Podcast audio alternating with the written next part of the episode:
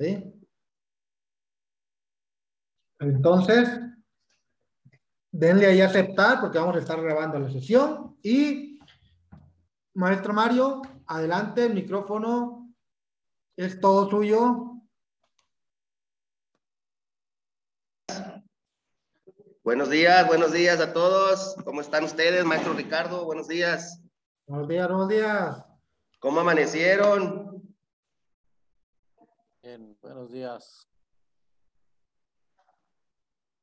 ¿Cómo dicen que les va? Bueno, oigan, pues quiero, quiero, este... Bien, gracias a todos. ¿Cómo están todos ustedes? Casi nadie la conoce. Oigan, quiero primero que nada pues agradecerles sus envíos de los trabajos y avances. Este, la verdad es que gratamente sorprendido, hay mucha concreción, en, en, la sencillez siempre hay mucha, mucha concreción y se agradece. Entonces, el día de hoy, pues vamos a continuar dándole seguimiento a esta actividad. Este, y, y lo primero que vamos a ver, pues es que este, platiquemos sobre, esta, sobre lo que es la investigación y la investigación cuantitativa y la investigación cualitativa. Eh, ¿Me cierras la puerta, maestro, por? Bueno, primero que nada, pues eh, retomar la parte que mirábamos eh, la vez anterior en torno a que la investigación no es más que una indagación natural, ¿no? La investigación es una actividad natural del ser humano que permite la clarificación de dudas, la resolución de problemas o bien la información sobre un tema específico. ¿Me cierra la puerta? Gracias. Entonces, sobre este asunto, me gustaría que viéramos un, un, poquito sobre la relevancia de la investigación en nuestro ámbito, que es la educación, ¿no? La, la, investigación, insisto, pues permite incluso llegar a la toma de decisiones sobre eventos importantes, la investigación permite tener elementos a la hora de decidir o a la hora de opinar sobre algo. Y, y, lo que, algo que nos pasa muy comúnmente a los maestros es que opinamos incluso a veces sin, sin estar muy claros, aun y cuando tengamos la razón sobre lo que opinamos o sobre lo que decimos. Pero la investigación educativa lo, a lo que nos ayuda es que nuestras opiniones, nuestros juicios y nuestras valoraciones pues tengan un sustento, ¿sí? tengan un elemento de sustentabilidad confiable que permite decir, bueno, yo decido esto u opino esto otro porque a partir de esta información que se registró o a partir de este estudio que se realizó, se obtuvieron estos resultados, ¿no? Eh, en, en, en, en, las administraciones públicas y todos estos eh, lugares, empresas, este, se toman decisiones todo el tiempo, pero no se toman decisiones a priori, maestras y maestros. Lo que se hace es eh, decidir sobre la base de un sustento eh, de información confiable, ¿no? Y, esto, pues bueno, finalmente es algo que nos debe de, invitar, ¿no? A, a seguir ese mismo ejemplo en cuanto a la toma de decisiones, como por en, qué regiones se pueden dejar escuelas multigrado, en qué comunidades se dejan este, ciertos programas, en qué localidades se meten ciertos servicios. O sea, no es, no es la, la, la decisión, las decisiones no son solo una, una determinación caprichosa, sino que tiene que ser una decisión fundamentada en una serie de parámetros, en una serie de indicadores que nos permitan determinar eh, eh, tal o cual decisión, pero bien fundamentada. Me gustaría que antes de empezar con sus participaciones acerca de la tarea, del trabajo que quedó pendiente en la sesión anterior, que viéramos juntos un, un video breve sobre la investigación educativa. Así que si me lo permite, doctor Ricardo, pues este, voy a compartir pantalla. Adelante. Okay.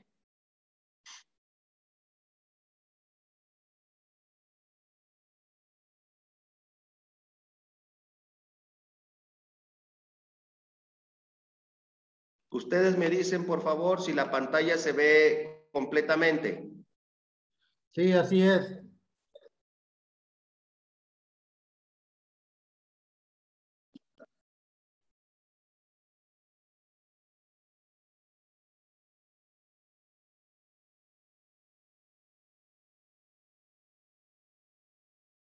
Se me hace que necesita este, compartir el audio de la computadora porque solo se ve la imagen, el, el video. Perdón, maestro. Este, solamente se ve el video, pero no se escucha. Se me hace que tiene que compartir abajo en, en compartir el video, pero también el audio de la computadora. Ok, entonces, a ver. Voy a dejar de compartir. No. Eh, ¿Dónde Sí, de- sería? Es mejor dejar de compartir y volver a compartir el video, Ok. pero habilitar este, el audio de la computadora para que se escuche. En Advanced, en Advanced, No, ahí mismo donde lo compartió, nada más en la parte de abajo dice compartir audio de- del- del equipo. Share Sound, compartir sonido, ¿verdad? Sí, cierto. Gracias, doctor. Sí, cierto. Gracias. Ahora sí, volvemos.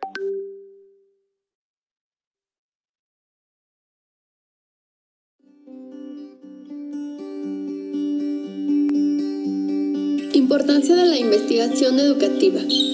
María José Albert Gómez, en su libro La investigación educativa, señala que la investigación educativa es la aplicación de conceptos como conocimiento científico, ciencia,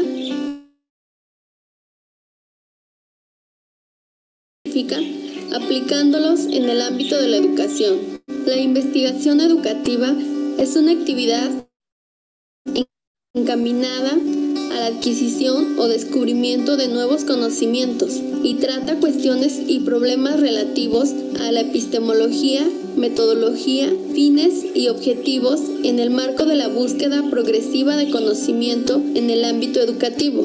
Jean-Pierre Villlet nos dice que la investigación se entiende como todo proceso de búsqueda sistemática de algo nuevo, que genera resultados diversos y nuevas ideas, conceptos, teorías, nuevos diseños, valores, prototipos, comportamientos y actitudes, esto para transformar creativamente nuestra realidad.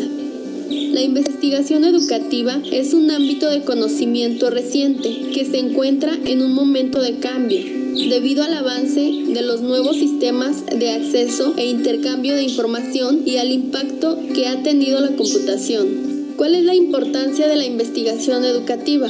La importancia es que nos conduce al descubrimiento de algo nuevo. Se obtiene a través de ella conocimientos, teorías, ideas, conceptos, modelos, productos, medios, valores y comportamientos para dar respuesta a las necesidades de conocer y mejorar una determinada realidad educativa. Además, nos permite innovar en educación y analizar los resultados y la eficacia de dichas innovaciones, formular juicios de valor sobre la situación estudiada y establecer las causas que inciden sobre ella. Esto facilita el poder intervenir para potenciar, modificar y mejorar las situaciones educativas. También nos permite valorar el grado en que se alcanzan determinados objetivos educativos. Aporta nuevos conocimientos desde la perspectiva epistemológica, política, antropológica, cultural y tecnológica. Al realizar una investigación, se obtienen resultados y se difunden conocimientos nuevos. Estos permiten al educador resolver situaciones desde su propio ámbito. Nos permite comprender la realidad, intervenirla, tomar decisiones, producir conocimiento. Los conocimientos y hallazgos obtenidos a través de la investigación sobre procedimientos a utilizar para mejorar las prácticas y los productos educativos es importante que se difundan para que lleguen al máximo número posible de beneficiarios. Por ello, tras efectuar la investigación, se hace necesario redactar un informe de investigación. Su lectura puede ser útil a las personas interesadas en poner en práctica los conocimientos obtenidos. En mi opinión, la investigación educativa es esencial, pues a través de ella adquirimos nuevos conocimientos que nos permiten mejorar nuestro trabajo docente, nos da herramientas y nos guía para resolver los problemas que se presentan en nuestro trabajo diario. Alicia Puebla Espinosa afirma que hasta el momento no ha existido en México una verdadera cultura de investigación, por lo que yo considero que es importante prepararnos como docentes para realizar este tipo de investigación, dada su gran importancia pues nos ayuda a incrementar el conocimiento y obtener conclusiones sobre la realidad, sobre los fenómenos y los hechos que observamos. Nos da respuesta a las múltiples preguntas que nos hacemos acerca de cómo mejorar nuestro propio trabajo en el aula, en la escuela, en los rendimientos académicos de los alumnos y en la calidad educativa. Mucho de lo descubierto a través de la investigación ha sido de gran ayuda en el campo de la educación para diseñar estrategias y programas que aborden algunos de los problemas más comunes encontrados en esta área.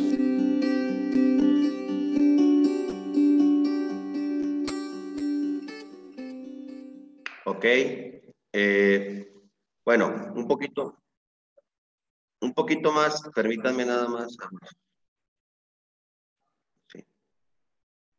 Eh, una vez visto esto, bueno, ahora sí este, quisiéramos ir entrando un poquito más en materia. Eh, como ustedes se darán cuenta, pues el, acto docente, la actividad docente y el conocimiento de la, de la región, de la comunidad, del contexto en el que se encuentra trabajando el docente, pues es lo que permite que el docente pueda tomar mejores decisiones, ¿sí? Sobre su trabajo, sobre sus planeaciones, sobre el diseño de sus secuencias, sobre la elección de sus materiales, incluso la interpretación que haga sobre las situaciones que ocurran en la comunidad, ¿sí? después de haber observado, después de haber registrado, es lo que ayuda a sustentar una decisión ante una autoridad o ante mi director o ante mi supervisora o supervisor, ¿no? Entonces, pero tiene que darse esta necesaria eh, eh, observación, este necesario registro de cosas para obtener una interpretación lo más real posible del escenario en el que yo estoy haciendo mi trabajo docente. Ahora, en esta materia de investigación, como yo les encargué la vez pasada, como les pedí que la gentileza y agradezco el envío de sus trabajos, pues vimos que íbamos a trabajar sobre lo que eran algunos conceptos, ¿no? Y para ello, pues enviamos unos materiales. Lo que sí me gustaría ahorita ya es que de emitir alguna opinión sobre el trabajo que hicieron de sus investigaciones que enviaron. Entonces, para empezar, quien quisiera empezar a comentar sobre su trabajo, sobre los trabajos que me enviaron al correo, adelante, el micrófono es suyo y este, quien quiera empezar a aportarle, empezar a comentar sobre su trabajo, sobre la tarea, este, nada más levante la mano y active su micrófono, por favor.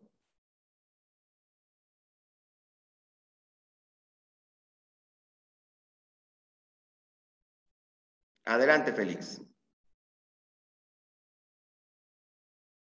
Bueno, nada más que hay que activar el micro. Quítenle la rayita roja al micro.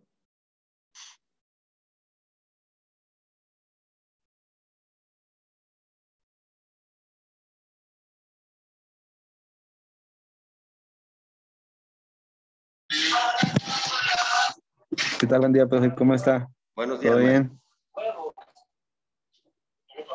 Eh, sabe, por ahí se había encargado unas tareas en la vez pasada, en las clases anteriores, y creo que está un poco, pues sí, no, no estaba muy a, profundidad en eso, pues sí, todavía estoy pendiente con eso. Así que, pues sí, ha, ha habido algunos detalles para pues, poderme, pues sí, a, irme al corriente. Vamos no, no, no hay ningún problema, no hay ningún problema, maestro Félix. No hay ningún problema, nos podemos poner ahí al corriente después, no tengas cuidado. adelante, yo, Espero que de hoy en adelante pues siga. Gracias. Ya está, Félix. Gracias, maestro Félix. Sergio, adelante. Muy buenos días, profesor. Este, de acuerdo a, a los trabajos encargados y realizados de acuerdo a las posibilidades en la región donde trabajamos. Aquí más que nada hay una preocupación muy grandísimo por la situación de, de la pandemia que, que todos sufrimos, ¿verdad?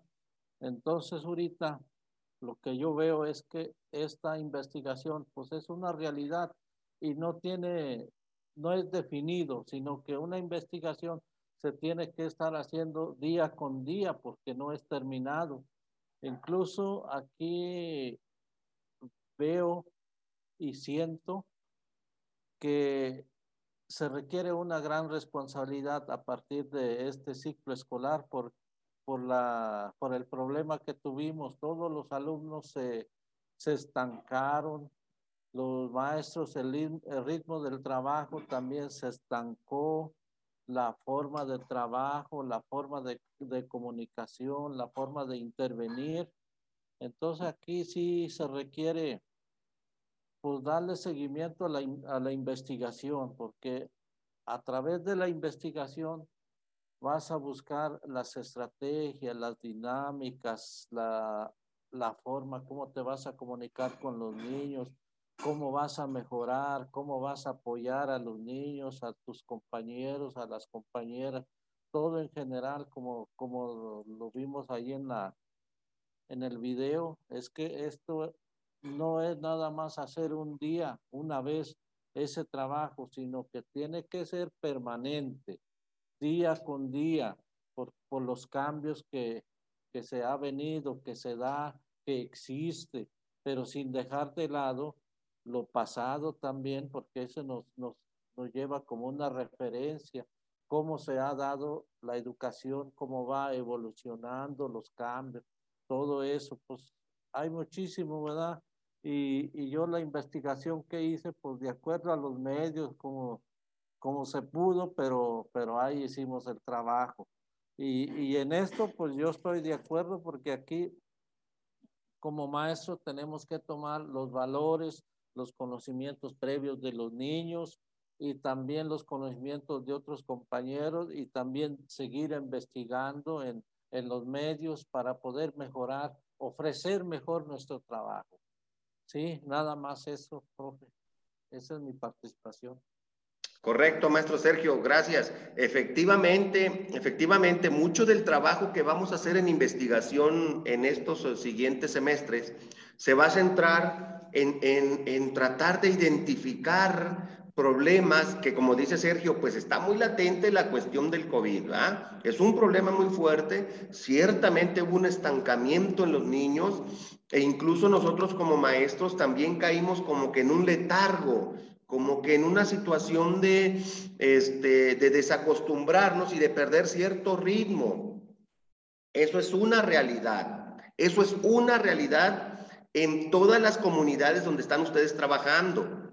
¿sí? La cuestión es ver cómo, cómo a partir de estas realidades que hay en las diferentes comunidades donde están, yo puedo, este, cómo yo puedo describir esa realidad.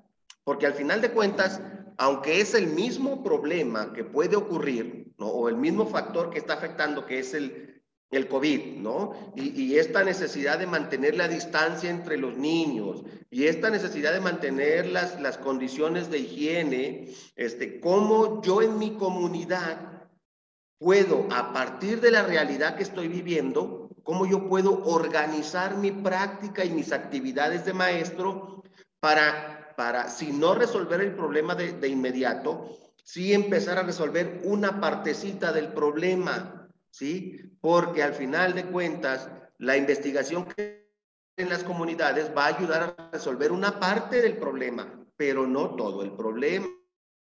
De, donde en la investigación educativa podemos centrarnos a la hora de definir ciertas metas, ¿sí? Describir un problema y a partir de ese problema concreto, ver qué tanto del problema yo puedo resolver y entonces plantearme como objetivos, plantearme como que una pregunta, es decir, ¿qué, qué, qué es lo que no sé? ¿Qué es lo que no conozco que necesito saber sobre el problema? ¿Y hasta dónde voy a llegar?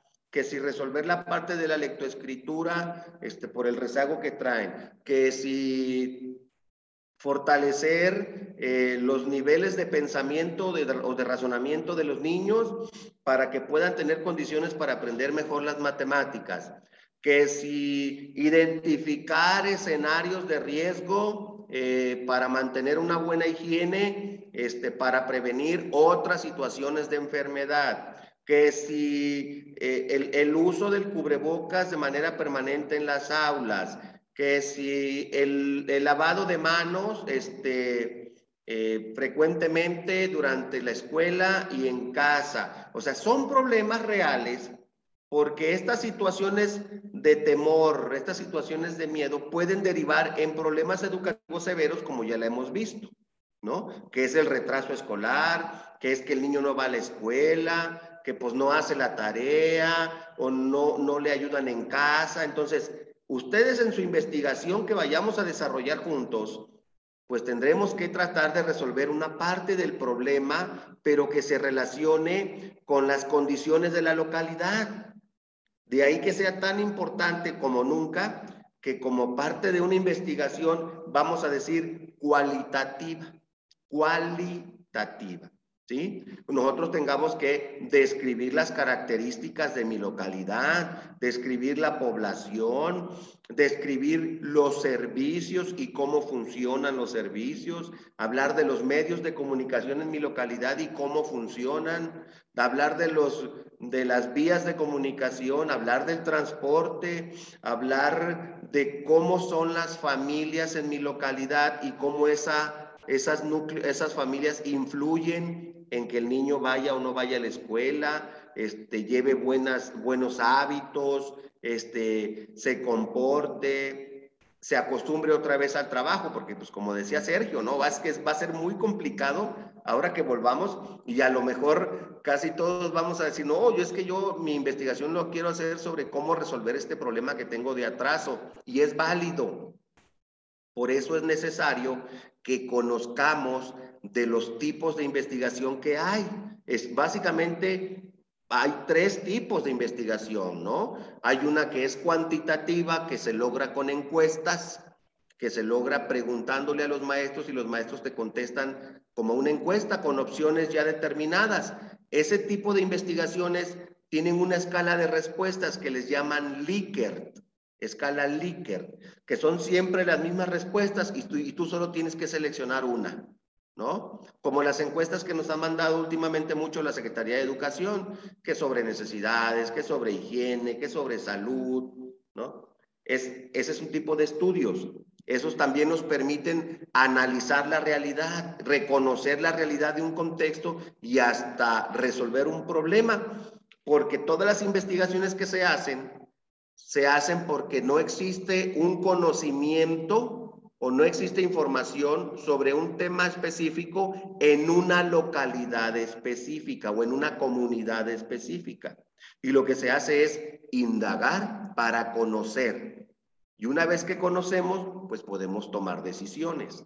La otra investigación, la que es cualitativa, es la que, es la que se hace cuando yo eh, entrevisto a papás y mamás o entrevisto a maestros o yo diseño una planeación, un, proyecto de trabajo didáctico con mis niños y para diseñarlo yo tomo cosas que ya tengo o puedo apoyarme en otros materiales que existen y que yo puedo usar en mi comunidad, que yo puedo usar con mis alumnos.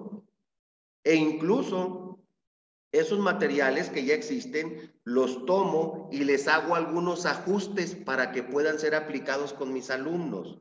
Pero todo esto debe de ser teniendo siempre como referencia el desarrollo de habilidades específicas como se marcan en el programa de estudios. O sea, siempre tenemos que tener ahí, si voy a hacer una investigación que, que sea de aplicación de estrategias didácticas, mi punto de referencia siempre va a ser mi el programa de estudios, pero ya el acomodo, el diseño de la actividad, la selección del material didáctico, la elección de los tiempos en que se desarrolle la actividad, eso ya me pertenece a mí, a mí como maestro. ¿Por qué? Porque yo estoy en la comunidad, yo estoy en la escuela, solamente yo sé de acuerdo con mi comunidad, cómo acomodar esas cosas, Cómo asignar esas actividades. No es lo mismo, y quiero poner un ejemplo, nada más así leve, decir, bueno, en la cabecera del municipio de Mezquital, yo diría, ahí puedo trabajar en una cancha con pavimento, con, con aros, con porterías chiquitas, y ahí puedo diseñar unas actividades didácticas para trabajar el bebé leche, para jugar este, eh, a los números, a dar pasos y contar, o sea, a lo mejor. Pero en una escuela que está en una localidad, por decir así, no las conozco, eh, por, este, la mesa de negros o la mesa de la gloria o platanitos o platanillos, no me acuerdo, a lo mejor ahí no están las mismas condiciones para hacer esa actividad, ¿no? Y entonces los maestros casi siempre andamos comparando, no, pues a mí me fue bien con esta y a mí me fue bien con esta.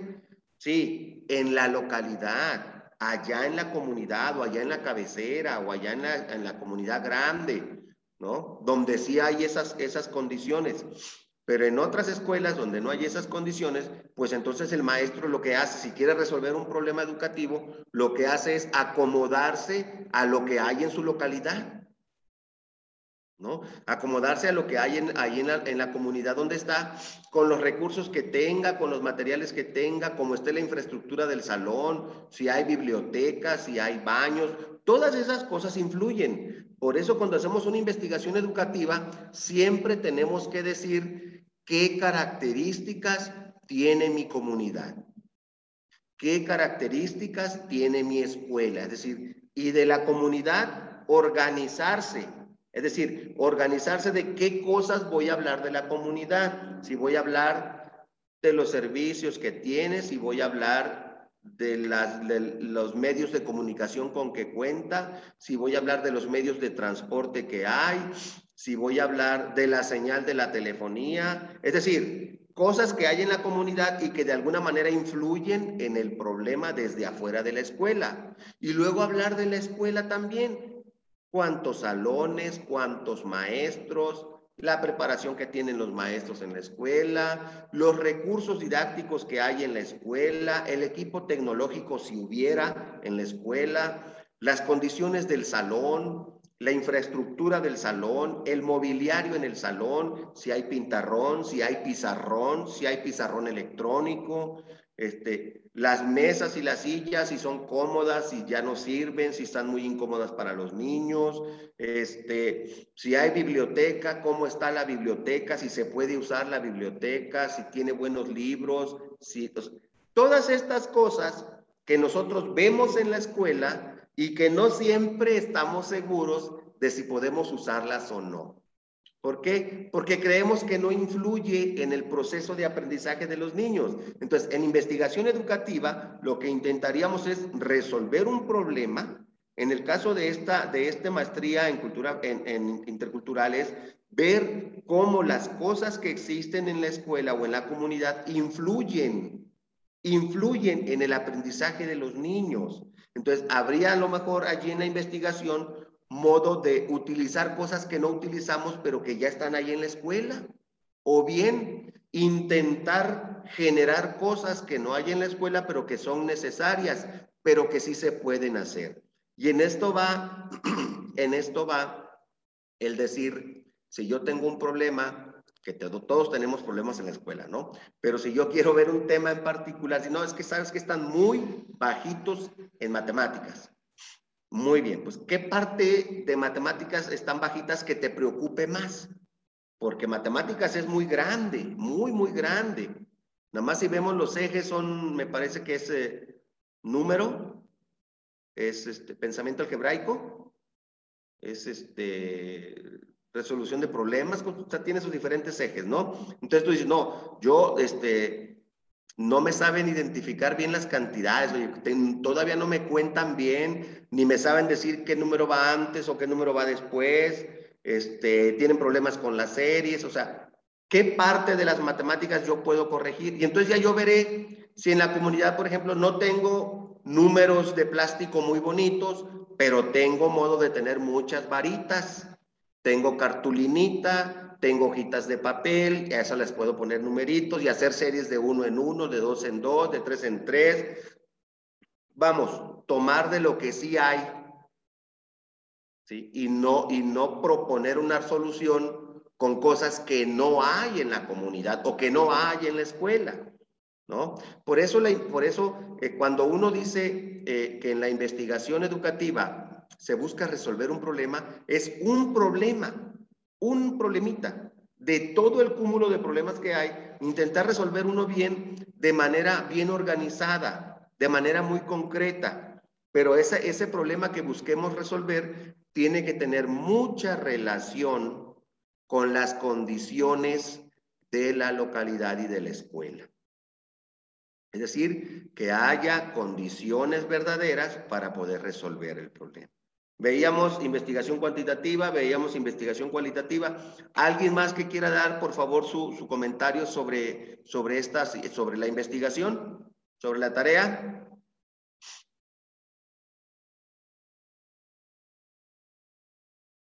Con confianza, porque sí, sí recibí varios trabajos. Adelante con confianza, por favor.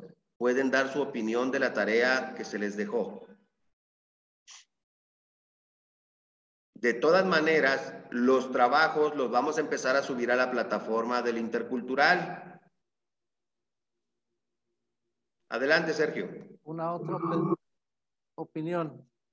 En, la trayectoria de mi trabajo, he observado pues gran parte de, de con los maestros, compañeros, que algunos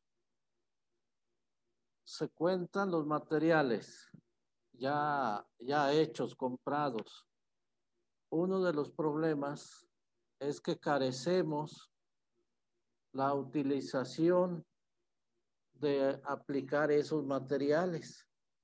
Muchos materiales que, que se tienen pues en la escuela y hay tan como obsoletos por la falta del uso y manejo de esos materiales. Entonces aquí yo creo que con esta investigación el docente se tiene que tener un compromiso real que los niños les responda esas necesidades, esas carencias que hay. Entonces, como maestro, como lo dije hace rato, un maestro no termina en un año, no termina en un ciclo escolar ese tiene que darle seguimiento y, tiene que valorar si, si lo que está enseñando le funciona o tiene que ajustar, tiene que hacer ajustes. De tal manera, lo que se pretende es que los niños aprendan, lo resuelvan y lo pongan en práctica y, y, lo, y lo muestren, pues, ¿sí? Nada más eso, maestro.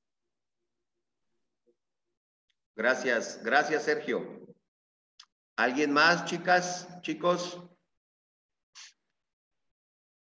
Adelante con toda la confianza. Miren, yo les plantearía una pregunta en general y, y, aquí sí ya pueden contestar cada uno de ustedes. Por ejemplo, si son tan gentiles de decirme, ahora que hemos regresado a lo presencial casi todos, ¿no? A los salones, si me pueden decir uno o dos de los problemas que más están observando allí en la escuela con los niños, por favor. Aquí sí todos, porque pues todos están ya en la escuela. Uno o dos de los problemas que más observan en la escuela. Adelante, quiero escucharlos.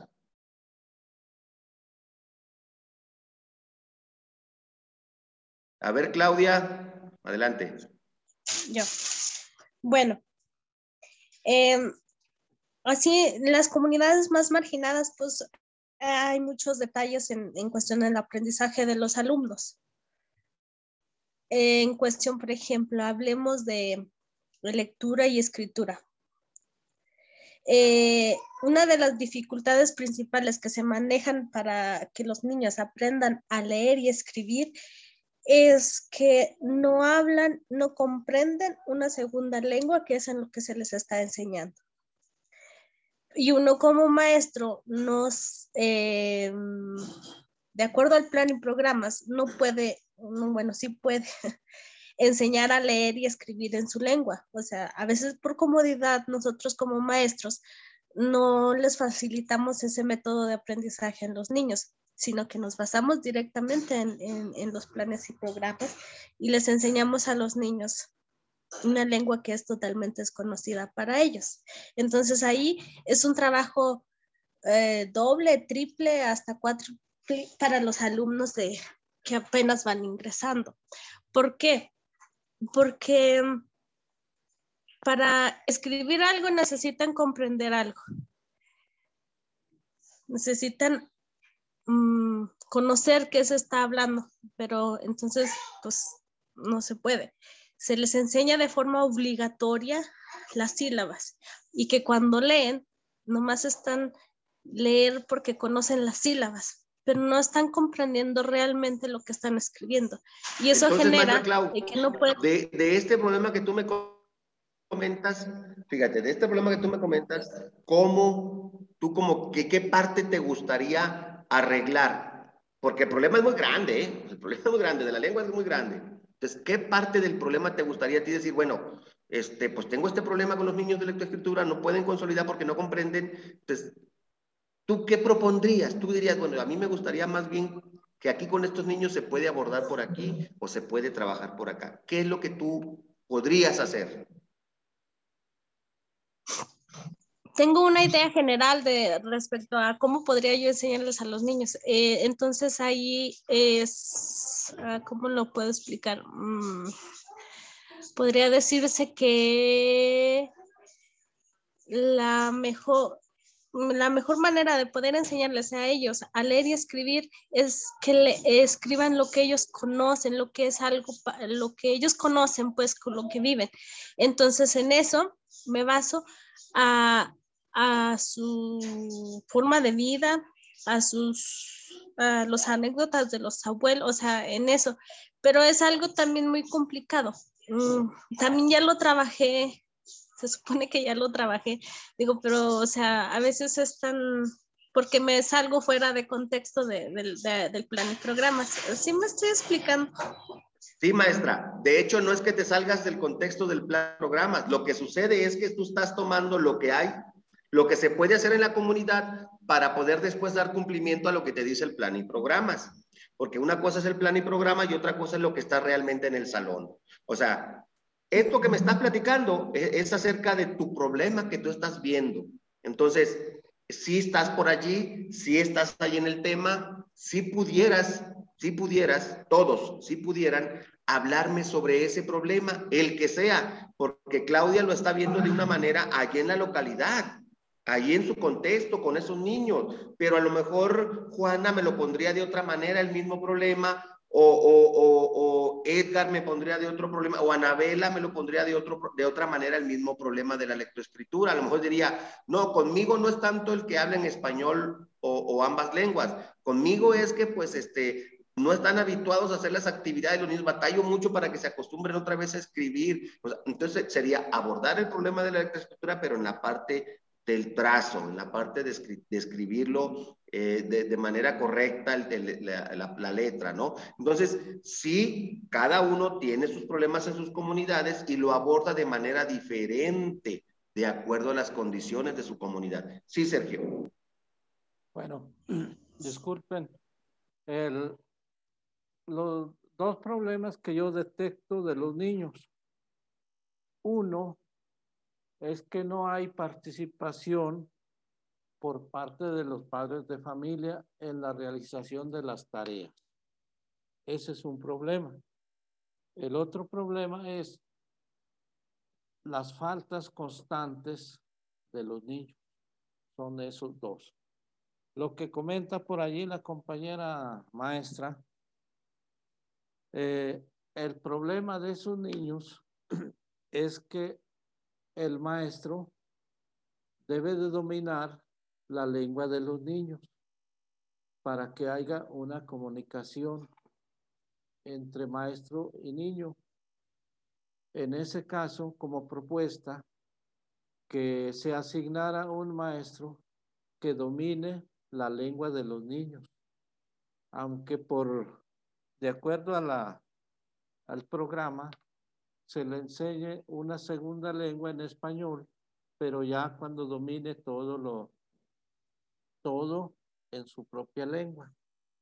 ¿Sí? Porque hay problema para interpretación de textos cuando no es su, propia lengua del niño. ¿Sí? Hasta allí.